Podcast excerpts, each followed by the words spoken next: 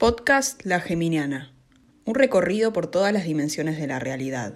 El mundo entero ansía la llegada de la vacuna como si fuera la salvación hacia todos los problemas que el COVID-19 generó en nuestras vidas. Las grandes potencias mundiales compiten por el reconocimiento que ganar la popular carrera conllevaría. Sin embargo, los medios de comunicación despiertan dudas en los oyentes. ¿Será esto una obra de pura bondad y anhelo de salvar a la humanidad? ¿O será una de las tantas estrategias para obtener una ventaja política, social y económica? ¿Y vos, qué verso te vas a comer hoy?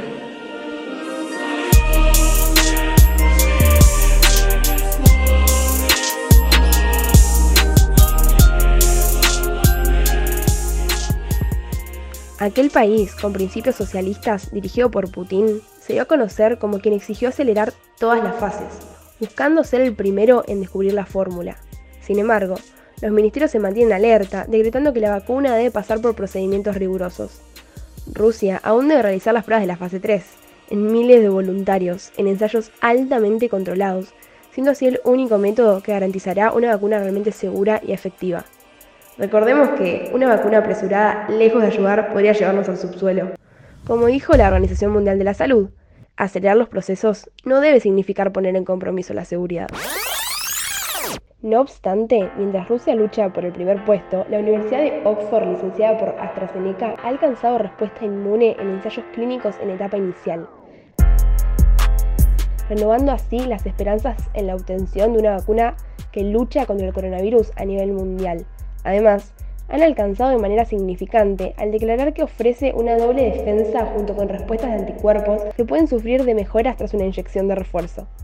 Pero la incógnita es, ¿realidad o intereses políticos por parte de los medios hegemónicos de comunicación? La vacuna Sputnik V, nombre en conmemoración al primer satélite soviético, promete asegurar inmunidad por dos años. Sin embargo, muchos medios de comunicación, periodistas y hasta incluso científicos llevaron a la crítica la rapidez con la que se dio el proceso de admisión de la vacuna rusa. Sin embargo, el secreto de esta incógnita es que científicos rusos ya estaban trabajando en la creación de una vacuna contra el ébola en 2016 y que sus características sirvieron de plataforma para la nueva. A su vez, también estaban desarrollando una vacuna contra el síndrome respiratorio de Medio Oriente, virus antecesor del coronavirus, con algunas características similares. Es decir, que decidieron utilizar esta tecnología ya probada y disponible en lugar de ir a un territorio inexplorado como hicieron otros países. A pesar de esto, todos salieron a decir que la nueva vacuna es riesgosa, que no sirve, que es insegura y que hasta fue robada. Que en realidad todos esos argumentos tienen más bases geopolíticas que científicas. Sin embargo, los prometedores acuerdos de la realización de la vacuna en Argentina siguen siendo focos de polarización mundial y dan lugar a polémicos debates ideológicos. Bueno, también si nos entrometemos en la historia de Argentina, nos vamos a encontrar con que siempre estuvo caracterizada por diversos bandos. En su momento lo fueron los unitarios contra los federales, los peronistas contra los macristas.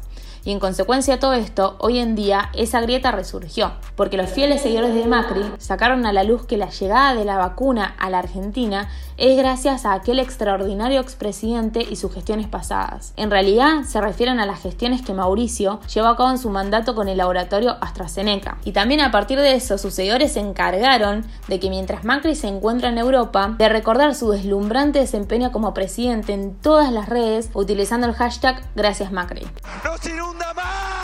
Y bueno, también desde la otra cara de la moneda nos encontramos con que los defensores del gobierno oficialista aseguran que quien tuvo la iniciativa de plantar las bases tecnológicas en la Argentina fue Alberto Fernández, de la mano de sus antecesores. Quédate en tu casa porque no podés salir. El anuncio de la vacuna está tratando de ocultar una realidad inmersa en crisis, desempleo y precarización.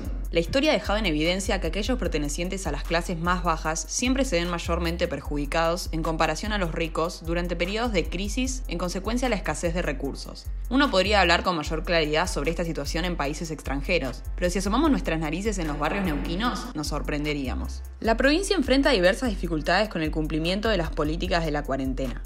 Si nos sumergimos en los distintos sectores, nos encontraremos con una variedad de problemas, como inestabilidad laboral, la provisión de alimentos que conlleva desplazamientos por retiro de los mismos, y muchos más que dificultan el cumplimiento del aislamiento y las medidas de prevención. Sumado a esto, abunda la sobreinformación, la circulación de mensajes confusos, erróneos o que favorecen al miedo. La economía también juega un rol esencial. En consecuencia del aislamiento obligatorio, la falta de control del trabajo en negro se ha agudizado, causando el incremento de trabajadores agrarios informales que se desempeñan sin elementos de protección ante el coronavirus y sin cobertura de una obra social. El coronavirus parece atacar a todos, sin distinción de raza o posición económica. Sin embargo, las principales radiografías de víctimas dejan en evidencia que afecta desproporcionadamente a las comunidades más vulnerables. Vale aclarar que otra gran problemática actual es la desconfianza hacia lo desconocido. Aunque la vacunación es la estrategia de salud pública más costoso, efectiva después del agua potable, las opiniones contrarias han existido desde la aparición de las primeras vacunas. Las causas por las que una persona puede oponerse ante la vacuna del COVID-19 son diversas, como motivos filosóficos o religiosos. Al no vacunarse, las personas están jugando al azar de tener una enfermedad más severa, mientras que con la vacuna se podría reducir esa posibilidad de riesgo. También hay otros grupos que utilizan estos argumentos como excusa para dar relevancia a sus agendas políticas, como se ve también con las personas que toman la decisión de no usar las mascarillas o de no mantener la distancia física.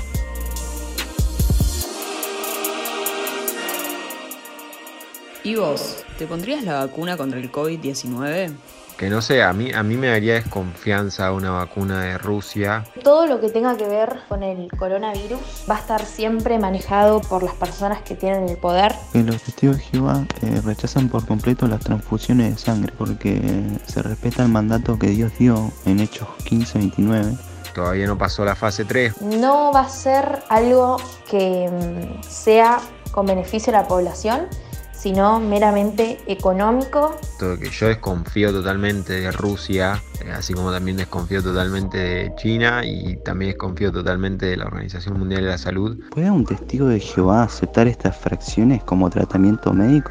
La Biblia no da la respuesta, así que se deja que cada testigo de Jehová tome una decisión con respecto a lo que le dicta la conciencia de cada uno. Que ojalá nuestro presidente lo haga por buena fe y no por algún otro beneficio que él y su gobierno pueda obtener. Yo no sé si me pondría al toque una vacuna y menos si es de Rusia.